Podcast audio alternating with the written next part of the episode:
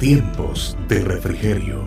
Instantes maravillosos de reflexión, consuelo y alegría con el pastor Michael Velázquez. ¿Quiénes están aquí desde el primer día miércoles que comenzamos el estudio de la oración? Quiero ver. Muy bien, algunos, ¿verdad? Muy bien, gloria a Dios. Ya di las generalidades. Si usted quiere escuchar esos sermones, solo vaya a Facebook y revise los sermones de los miércoles anteriores. He explicado cómo debemos de orar, lo que significan las parábolas de Lucas capítulo 11 con respecto a la oración y he explicado, hermano, cuál es la diferencia entre rezar, orar. Y hemos explicado también acerca de la perseverancia en la oración, qué significa, si repetir lo mismo o presentar nuestras peticiones diferentes. Bueno, todo eso usted lo va a encontrar en Facebook y puede ir a buscar los miércoles anteriores para tener una mejor perspectiva. Ahora, entremos en materia. Todo lo que implica orar, como lo tenemos en los textos bíblicos, se basa en una situación. Cuando los discípulos quisieron saber cómo Jesús oraba, según el Evangelio de Lucas capítulo 11, ellos le preguntaron a Jesús, enséñanos a orar como Juan lo hizo con sus discípulos. Juan el Bautista había enseñado a orar a sus discípulos. No sabemos cómo Juan enseñó a orar a sus discípulos, pero sí sabemos cómo Jesús lo hizo. ¿Por qué razón? Porque hemos aprendido que Jesús era un hombre de oración. A pesar que Él es Dios, Él no se limitaba en su tiempo de orar. ¿En qué sentido? Las, formas y los momentos en donde Jesús más oraba es de noche, Él oraba de noche y oraba de madrugada. Y hemos explicado por qué es importante orar de madrugada. ¿Y por qué en la madrugada es un momento especial para orar? ¿Por qué razón? Porque hay silencio. Primero, no se escucha mucho ruido alrededor, pero número dos, en tu cabeza, en su cabeza y en mi cabeza, no hay muchos pensamientos que nos atribulen, estamos frescos, acabamos de despertarnos. Entonces, la madrugada es un buen tiempo de oración, no porque haya magia, no porque sea místico el orar de madrugada, sino que porque en ese momento usted se puede concentrar y penetrar más adentro en la oración con Jesús. Ahora, lo que nos planteamos es lo siguiente, cuando los discípulos le preguntan a Jesús cómo orar, Jesús les da un modelo de oración. Y esto tiene que ser algo importante. ¿Por qué razón? Porque este es un modelo. No es una oración, no es una recitación que Jesús haya dado a sus discípulos como para que ellos lo repitieran siempre. Hay personas que me dicen, pastor, ¿es correcto el poder pronunciar el Padre Nuestro en nuestras oraciones? Mire, si usted le nace de corazón y quiere venir y declarar el Padre Nuestro, no hay ningún problema. Pero lo que Jesús está haciendo aquí es dándoles un modelo. Él les está explicando cómo tienen que orar. ¿Por qué? Mire, si usted revisa el contexto, cuando Jesús está explicando el Padre Nuestro en el verso 9, Él está haciendo el error que cometen los paganos. ¿Quiénes son los paganos? Los que no eran judíos, los que no son parte de Israel. Entonces Jesús dice, mire, esta gente está haciendo este tipo de oración, pero ustedes como son mis discípulos van a orar de esta manera. Vea los errores que cometen los paganos. Si usted quiere revisar conmigo Mateo capítulo 6 y mire lo que dice el versículo número 5, 6. Mire lo que dice. Y cuando ores, no seas como los hipócritas, porque ellos aman el orar en pie en las sinagogas y en las esquinas de las calles, para ser vistos de los hombres de cierto, os digo que ya tienen su recompensa. Mas tú cuando ores, entra en tu aposento y cerrada la puerta, ora a tu Padre que está en secreto y tu Padre que ve en lo secreto te recompensará en público. Y orando no uséis vanas repeticiones, como los gentiles que piensan que por su palabrería serán oídos. Mire qué interesante. Cuando Él va a explicar el Padre Nuestro, va a hacer una comparación. De esta manera no tenéis que orar. De esta forma repetitiva. ¿Por qué razón? Los, los, algunos judíos que eran un poco, eh, eh, digamos, les gustaba llamar la atención, cuando era la hora de las 3 de la tarde, donde fuera que sea, levantaban las manos y gritaban parados de donde estuvieran. Y hacían como que estaban orando. ese tipo de expresión pública es la que Jesús no quería. Porque Él entiende que la oración tiene que tener esas dos características. Número uno, no tiene que ser repetitiva. Y número dos, tiene que ser en privado. ¿Por qué? Porque esas oraciones de cuando pasamos al altar y comenzamos a orar, a veces hasta con mucho decoración, ¿verdad? Y, oh Padre, bendito Señor, y, y comenzamos a adornar la oración, eso no sirve. ¿Cuál es la oración que impacta a Jesús? La oración que impacta a Jesús es la oración en privado, la oración íntima, cuando estamos en la madrugada, en la noche, incluso cuando usted está manejando o cuando usted va caminando y usted comienza a hablar con el Señor y decir, Señor, ¿cuándo me vas a regalar un trabajo? Mire, esas oraciones sinceras son las que Jesús oye. Pero ¿sabe cuál es el problema? A veces las hacemos por exponernos o lo hacemos para que la gente nos vea. Eso no funciona, eso no sirve. La oración que Jesús anhela es la oración privada, la oración íntima. Ahora, pregunto, y mire, vamos a plantearnos varias cuestiones importantes que tenemos que hacer aquí. Primero vamos a hablar de la estructura del Padre Nuestro, la estructura del Padre Nuestro, cómo se construye el Padre Nuestro.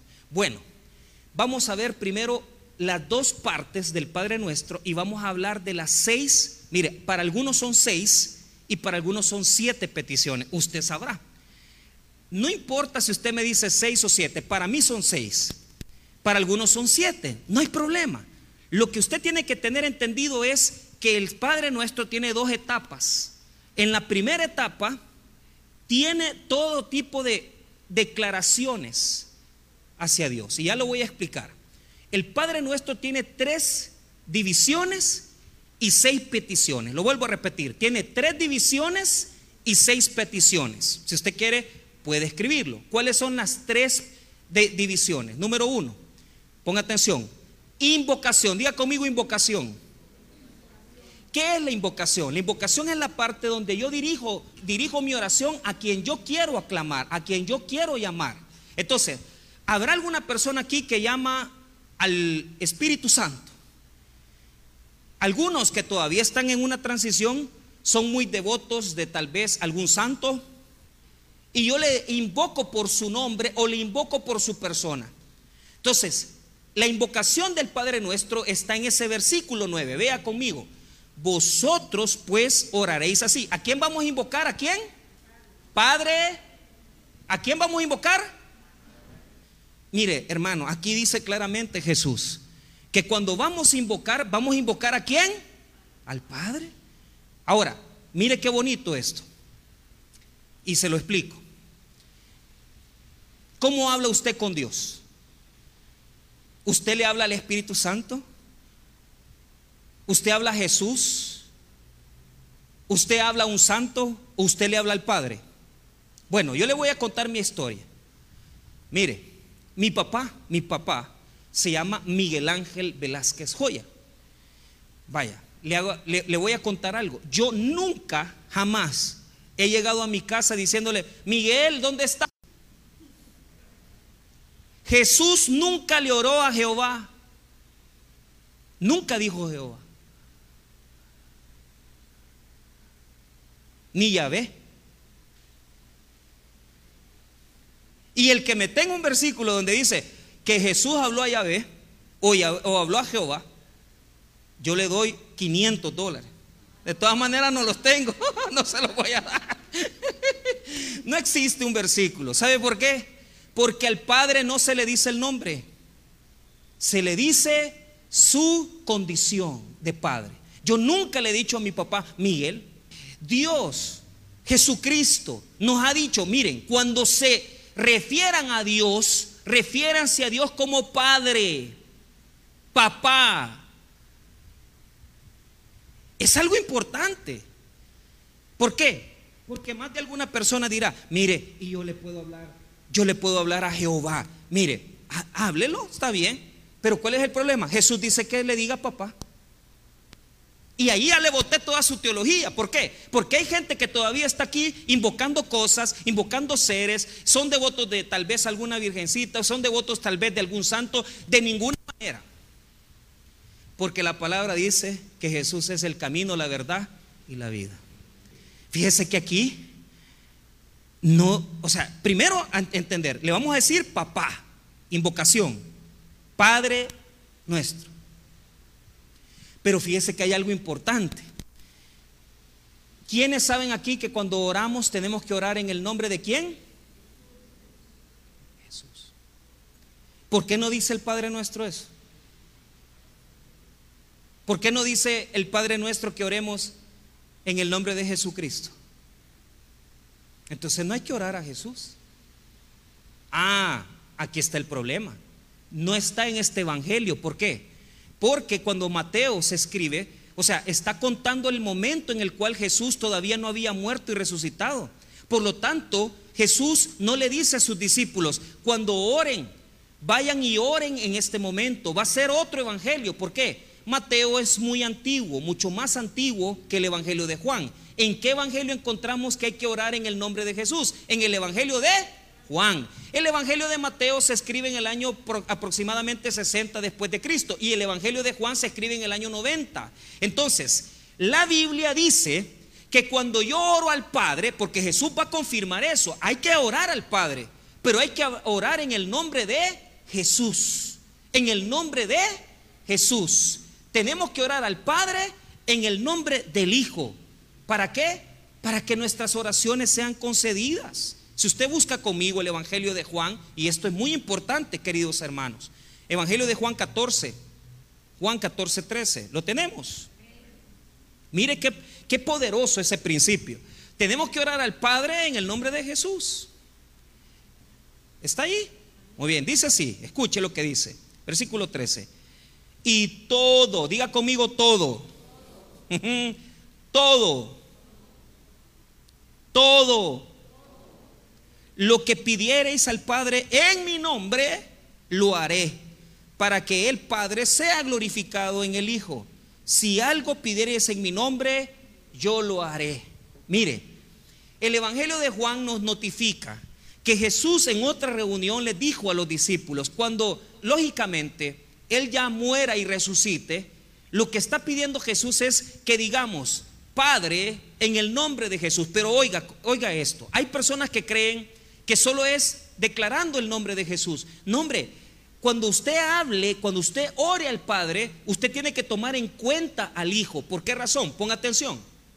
Le voy a leer la traducción de Juan 14, 13 en tres traducciones diferentes. Lo voy a leer en NBI, lo voy a leer en traducción lenguaje actual y lo voy a leer en nueva traducción viviente. Escuche usted, cualquier cosa que ustedes pidan en mi nombre, yo la haré. Sí, así será glorificado el Padre en el Hijo. Lo que pidan en mi nombre, yo lo haré. Yo haré todo lo que ustedes me pidan. De ese modo haré que la gente vea a través de mí el poder que tiene Dios el Padre. Yo haré todo lo que ustedes me pidan. Lo voy a leer en nueva traducción viviente. Pueden pedir cualquier cosa en mi nombre y yo la haré para que el Hijo le dé gloria al Padre. Es cierto, pídanme cualquier cosa en mi nombre y yo la haré. Entonces, esto quiere decir que yo le puedo pedir todo si siempre y cuando yo diga, en el nombre de Jesús, Señor, te pido un carro nuevo, un carro eh, que he visto allá en la agencia fulana de tal que vale tanto, entonces el Señor Jesús me lo va a conceder. ¿Es así lo que Jesús está diciendo? No. ¿Qué significa pedir en el nombre de Jesús? Pedir en el nombre de Jesús quiere decir, y si quiere, escríbalo también yo no le voy a pedir a Dios nada que no le pida el Hijo.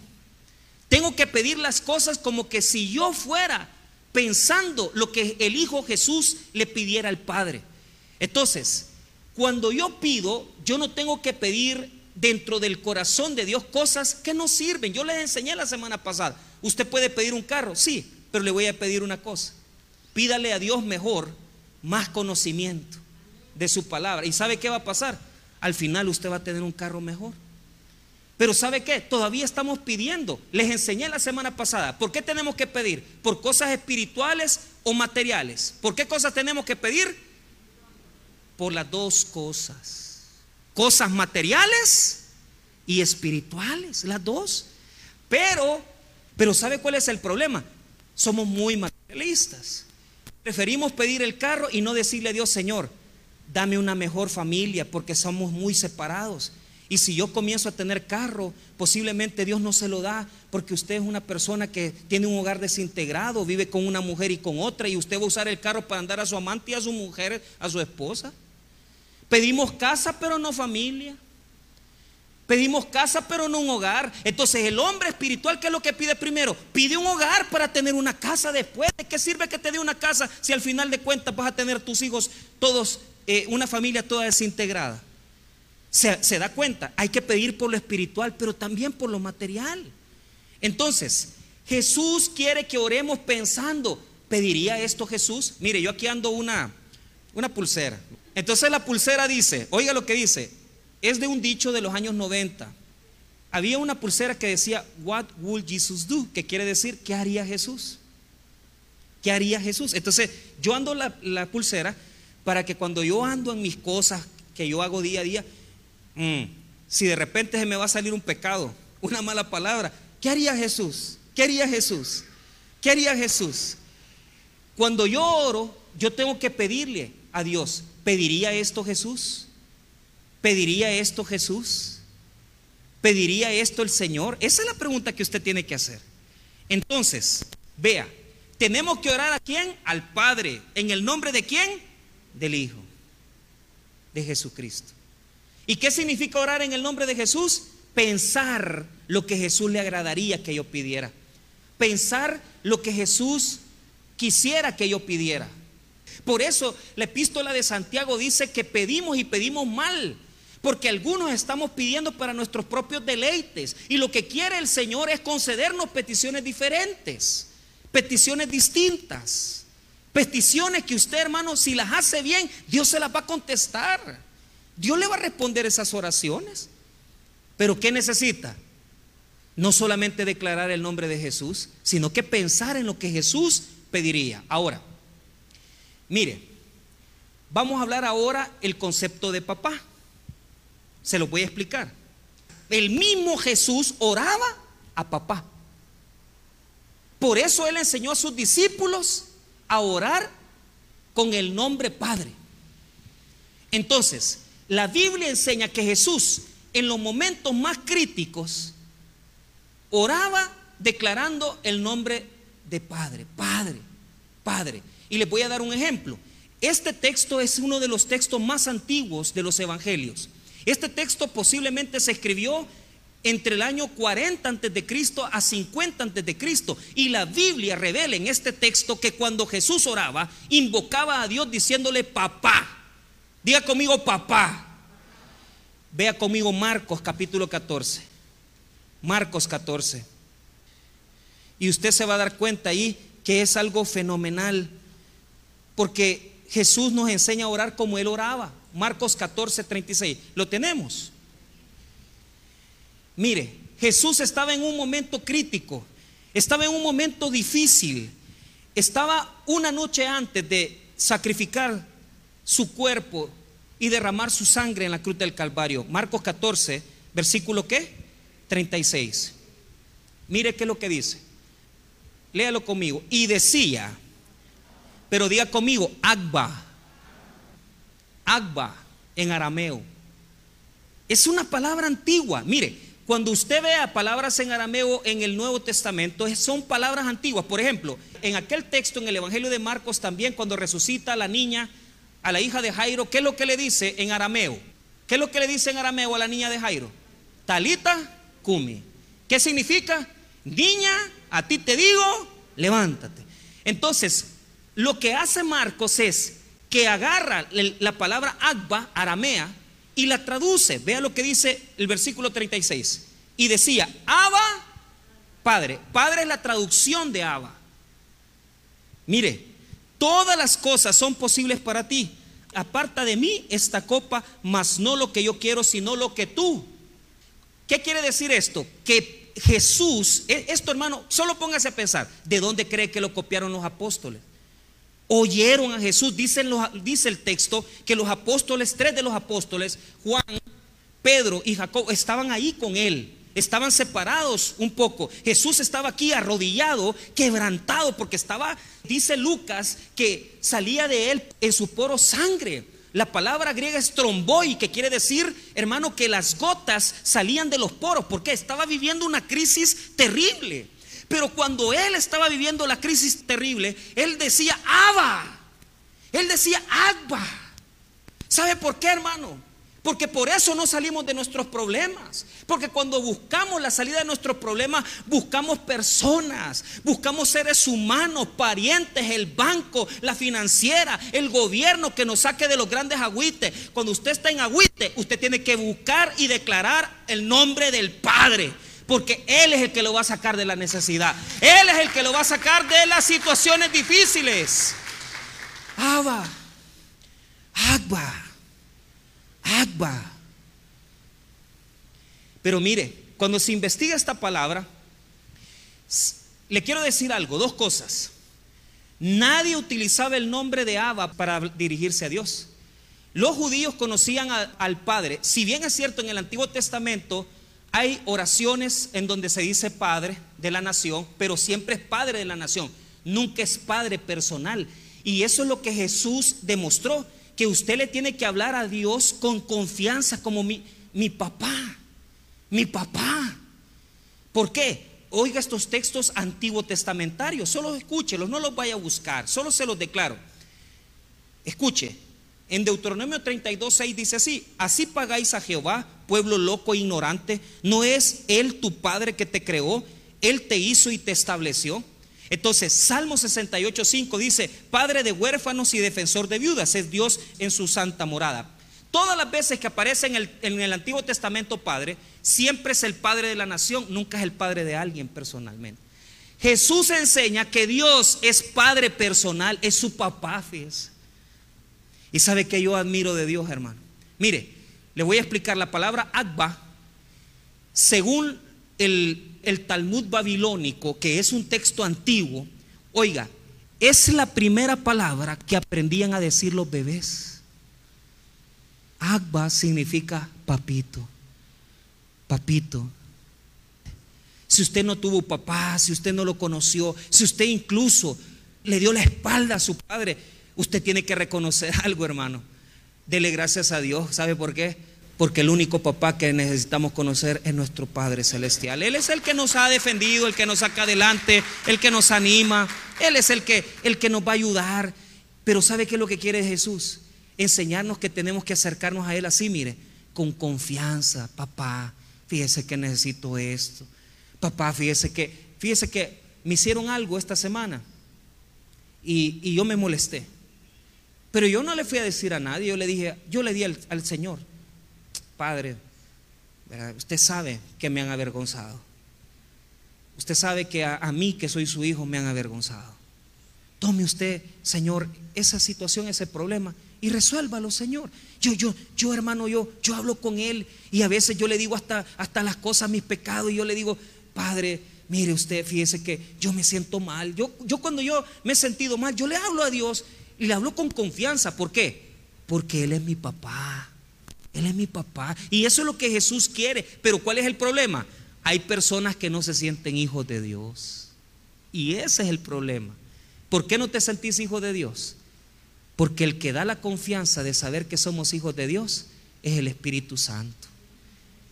Entonces yo cierro esta enseñanza porque mi, mi enseñanza era explicarle la introducción. ¿Se siente usted hijo de Dios? ¿Siente usted que realmente usted habla con Dios con sinceridad? Porque yo le voy a decir algo. Yo me crié en la iglesia católica y estudié en el colegio Champañat en Santa Tecla. Y cuando yo entraba a la capilla del colegio Champañat, que era todos los días, no me acuerdo, había un día especial de entrar, yo entraba, pero yo entraba con miedo. Yo veía a los santos, yo veía con aquel gran temor las imágenes y, y yo sentía que Dios estaba lejos de mí. Pero cuando yo me entregué a Cristo y cuando entendí que Jesús lo primero que nos da, ¿sabe qué es lo que nos da el Padre? Lo primero que nos regala, el Espíritu Santo que nos hace sentir ser hijos de Dios. Vea ese versículo para cerrar la enseñanza, Romanos 8, y usted se va a dar cuenta que es una confianza que tenemos en Dios, una confianza celestial, una confianza que nos ayuda a acercarnos a Él y tener confianza de que podemos hablar con Él. Romanos capítulo 8, versículo 15. Mire lo que dice. Hay personas que se sienten ajenos se sienten lejos de Dios. Y, se sienten. Mire lo que dice. Romanos 8:15. Amén. Vaya, leámoslo todos. Pues no habéis recibido el espíritu de esclavitud para estar otra vez en temor, sino que habéis recibido el espíritu de adopción por el cual clamamos, que dice, Abba Padre. Y, usted dice, vaya, la pregunta es, ¿usted está en espíritu de esclavitud? ¿Usted está en el espíritu del Padre, de adopción? ¿Cómo se explica eso? Mire, hermano, cuando yo llego a mi casa, yo no sé usted, yo tengo, yo tengo 41 años. Cuando llego a mi casa, yo saludo a mi papá, yo saludo a mi mamá. Pero ¿sabe qué hago? Yo me voy a la refri y yo agarro ahí lo que yo quiero. Yo voy a mi refrigerador y no se ve igual.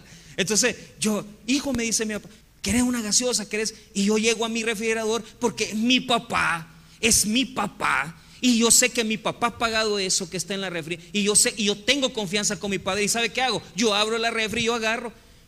Siempre que yo llego a mi casa, me dice, hijo, si querés quedarte a dormir porque ya te repito. No, no, no, me dice, ahí está tu cuarto.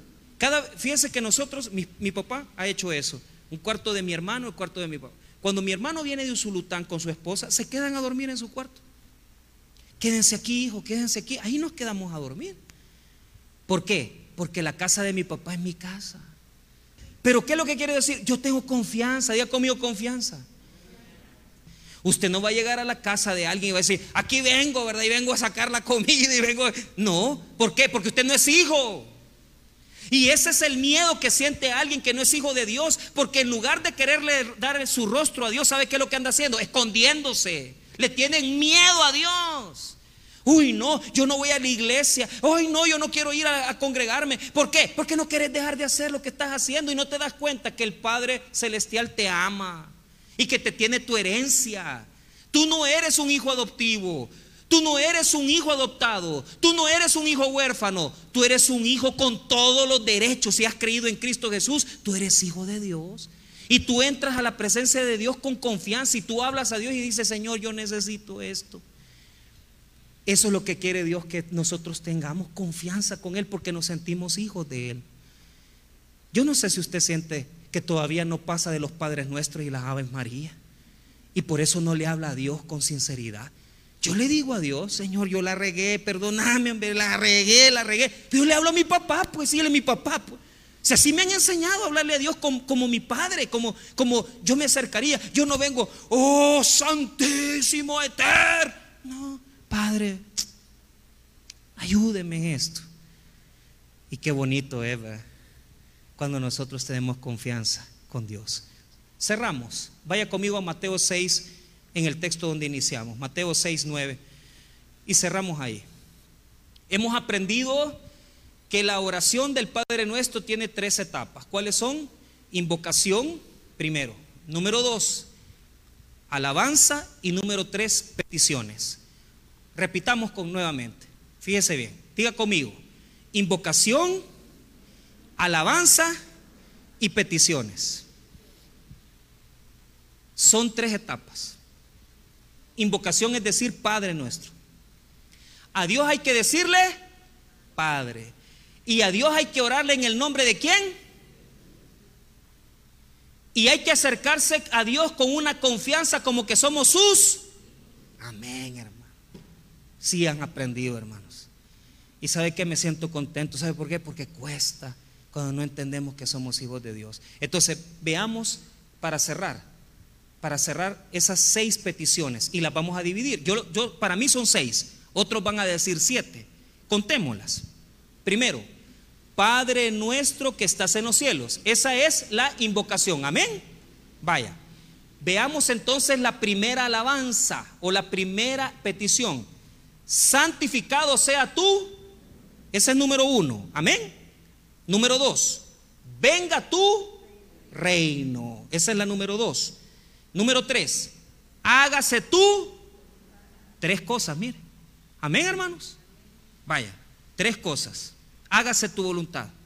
Como en el cielo, así también en la tierra. Eso es parte, esa es la tercera. Cuarta, versículo 11. El pan nuestro de cada día, dánoslo hoy. Esa es la cuarta que está en el centro. Por eso es que muchos dicen que son siete y no seis. Esa es la cuarta, la de versículo 11. Número 5, versículo 12. Y perdónanos nuestras deudas, como también nosotros perdonamos a nuestros. Esa es la número 5. Y el versículo 13. Esta es la que algunos dividen en dos y para algunos como yo es una sola. Versículo 13, esa es la número 6.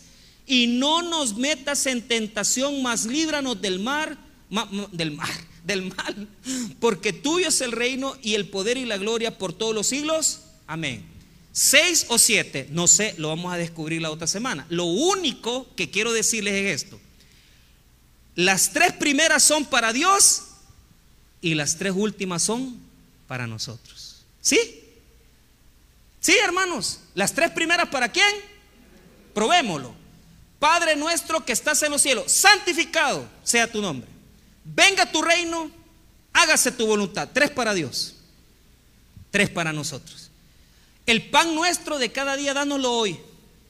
Perdónanos nuestras deudas, como también nosotros perdonamos a los que nos ofenden. Y no permitas que caigamos en tentación. Tres.